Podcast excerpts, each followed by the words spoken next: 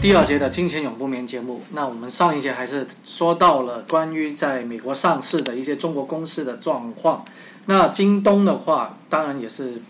应该跟淘宝的性质差不多吧？嗯，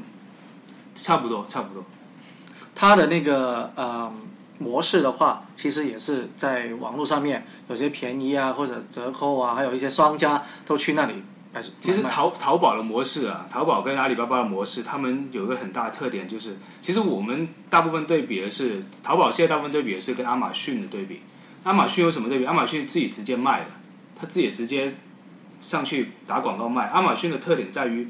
他知道你想要什么，你买过这些东西之后，他可以推销别的给你，告诉你，哎，你这个可能你也会想要。他有一套那个大数据的一套分析系统，可以分析这个客人买过一次之后，以后会需要买什么。他靠这个来扩大他那个经营，它是一个 business model 的一个公司。但阿里巴巴很不一样，就为什么呢？他不没他自己不买不卖东西，他是让别的小商家在上面卖东西，他收广告费。就说你这些小商家想在里面那个数据库里面搜索到第一时间你自己弹出来的时候，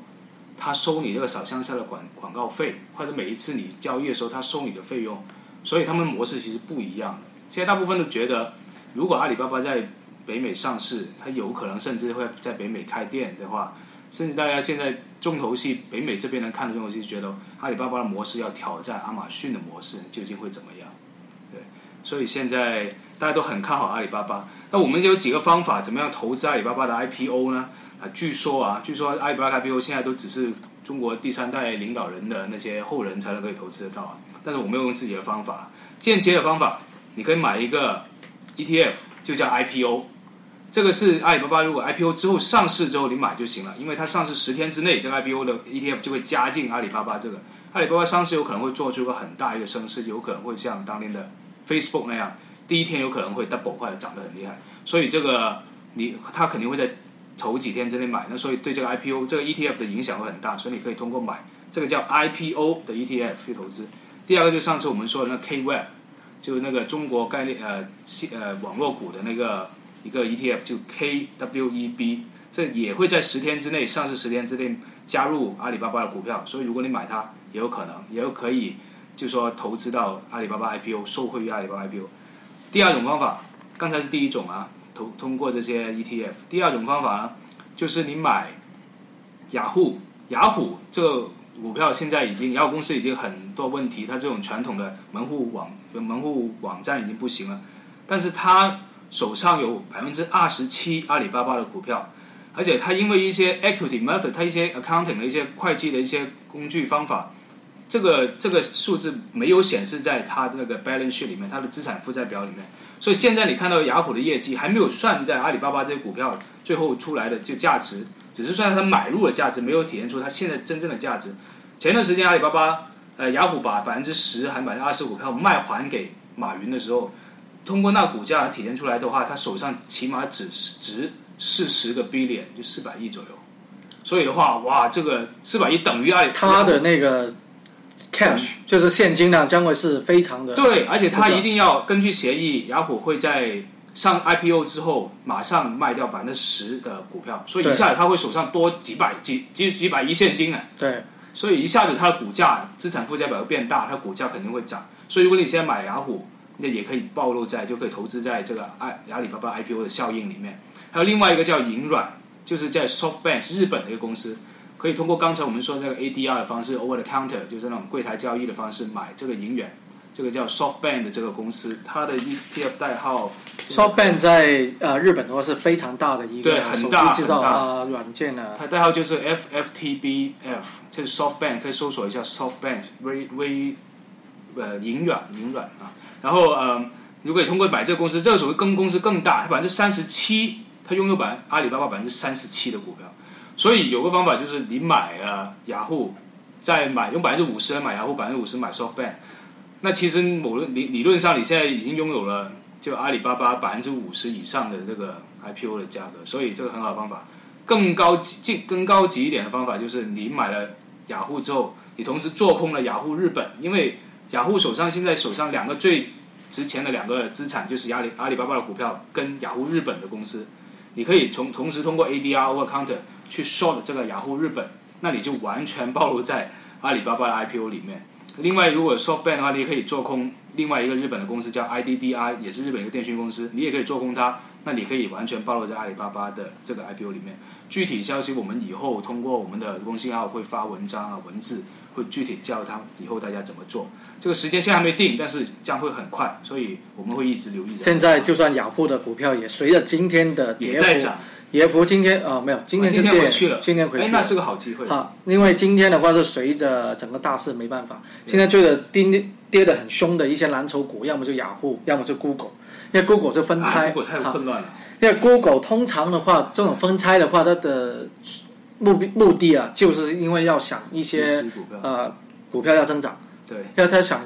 股价降低，给一些想买它的人进进入市场哈。只是没办法，因为整个科技高科技行业都处于一个被抛售的一个阶段，短期抛售啊。但是它有问题，就是它同股不同权啊。以后我们也会讲这个问题，它同股不同权啊，不同权利。啊，但一般的投资者炒，如果只是做一个投资、短期投资的话，就没有所谓的，因为他给你股东大会，你也不会去嘛。啊，所以说一般的呃，目前来说，要买雅虎是好，我们未来的话，阿里巴巴这个事情是值得买雅虎，但不是现在。哈，嗯目前它的其实本身的盈利状况没有说太好。好，雅虎本身不行了，所以我们刚才说就想办法去做空了雅虎日本，它其中另外一个赚钱业务，那只那你手上就只等于说你只投资在阿里巴巴这里面。那我们也第一节也提到一个叫做啊高频率的一个买卖状况。那其实我们现在，比如说我们现在上网买，看中一个股票就点一个按钮说要买。对。那如果股价好了，那你卖出去了也是按一个按钮，那就卖。那这一种交易的话，也算是电子交易。对。啊，因为电子交易在一九九九年已经开始有了，已经有。那电子交易的话。一个呃衍生出来的呃一些呃技术也好，或者是呃什么都好，就叫做刚才我们说机器人哈。机器人的话，当然有很多很复杂的程序，就把一些的呃交易的一些命令输入进去。嗯。那输入进去以后的话，那肯定它可能里面有好几千只股票，只要达到它的预期的想要的，它马上执行。那你人不可能同一时间观察这么多东西的嘛？对，无除非你一个人盯着一只股票，但一个人盯着一股股票，你按按按钮，按几个按钮的话，你也没有他快，啊，对，所以说我呃或者赫门你说一下这一个啊高频率的一个交易的话，是起源是从哪里来？它起源其实也是按照你说的那种，它是本来也是程序化交易嘛。嗯。当时在八十年代九十年代的时候，很多华尔街请了很多量子物理学家，甚至一些量子物理学家去。进了华尔街，他们叫做宽客嘛，去研究这一种高就是这种电子交易的方法。然后他们通过啊，比如说刚才用一个具体一点的例子，刚才我们说我们要下一个 order 买股票下个 order，我们要建入一个输入一个 order 进去。但这个成夸张点说啊，我们从这里在温哥华去到美国，通过这个光电设备过去啊，可能大概零点五秒吧。那个大概这个距离啊，因为通过很多别的一些转接啊什么，五点五秒这个命令可以去到纽华尔街，然后他帮你执行了。但是在华尔街对面马路，就是这一个 High Frequency Trading 这公司的服务器在那里，它因为那个距离很短，它可以帮你刚刚比你多了零点零五秒，它就通过这零点零五秒知道，哎，你下这个 order，你可能想要这个，但是现在股票没有到你想要那个位置，我现在先买过来，然后在你你想要的位置卖给你，中间有可能。它已经在这零点零五秒之间已经重复交易了大概一百次、一千次、一万次，一直到你想要那个。但中间的每一次都抽大概零点零零三五线但是就这样它不停高频交交易的话，叫 high frequency trading 嘛，它可以很快的交易。那电脑运作的很厉害，那光纤也很厉害，甚至连跟华尔街对面那个距离都很重要，一定要把距离缩到最小。他们从美国铺一条光纤去到欧洲，因为要跟伦敦做交易。铺一条光纤过海光纤，就为了把时间缩短零点零零零五秒。嗯，但就为这这一点点时间，它可以赚很多钱，这就其中一种。现在在一零年的时候，股票有一天闪跌，从一秒钟就几分钟之内跌了一千点。一零年的时候，如果大家记得的话，在二零一零年的时候，因为当时呃，对，那个也是啊，发生过两次事件吧。第一个是奥巴马说他啊，白宫给一个呃恐怖袭击了，什么是假的一个消息出来，马上。就反映出来，对啊，所以说他们这种计算机的话，这种电脑的话，也把额外的因素也放在里面。还有很搞笑，这种 high frequency trading 的公司，他们本身也上市了，因为他们很盈利很厉害。有一个公司上市，他说他这么久的交易，只有一天是亏损的，平平时都是赚钱。还有另外公司最搞笑是，他上市那一天啊，他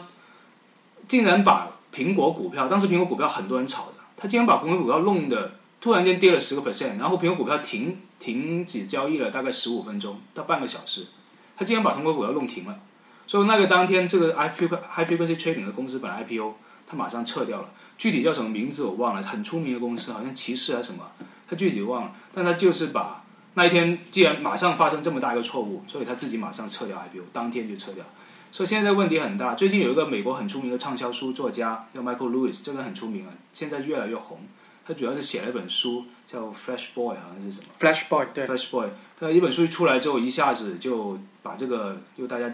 把这个问题又暴露出来，现在连 FBI 都介入要去调查这些 high frequency trading 公司，因为根根据根据他所说，现在百分之七十的交易量都是由 high frequency trading 完成的，这很可怕。就是我们现在其实电脑在电脑在做股票，不是我们人在做股票。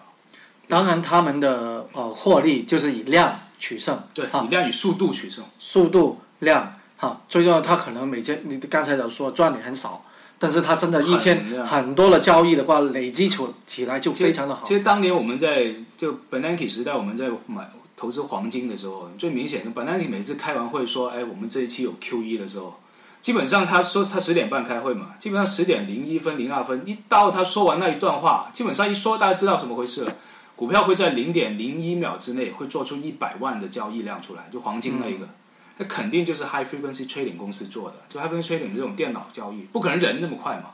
所以现在这个很可怕。但如果他要监管的话，除非啊有一个策略监管不不不但因为它是新的科技嘛，对吧？美国就是现在前几年放了很多新科技，没有监管的。对。它唯一办法，首先监管以后可能要看不看，要在税务方面要下手啊。你 high frequency trading 可以，但是你就要付税啊，你里面的那个。得益啊，公司的盈利一定要啊付重重税，才能够更好的去监管。那看这些公司会不会？不过这些公司会，他好像说巴菲特他就承诺说他不会把他旗他旗下一个公司的一些信息啊、分析啊卖给这些 high frequency trading 的公司。那说明他现在也跟传统的这些投资公司会有个冲突。所以聊起聊起了那个 Michael Lewis 这一个人的话，听说他。以前还有一本书都比较畅销的。其实从零九年之内是他最出名，应该是从零九年开始，因为零九年开始他写了一本书叫做《大空头》，叫《Big Short》，呃，就是封面好像有一个，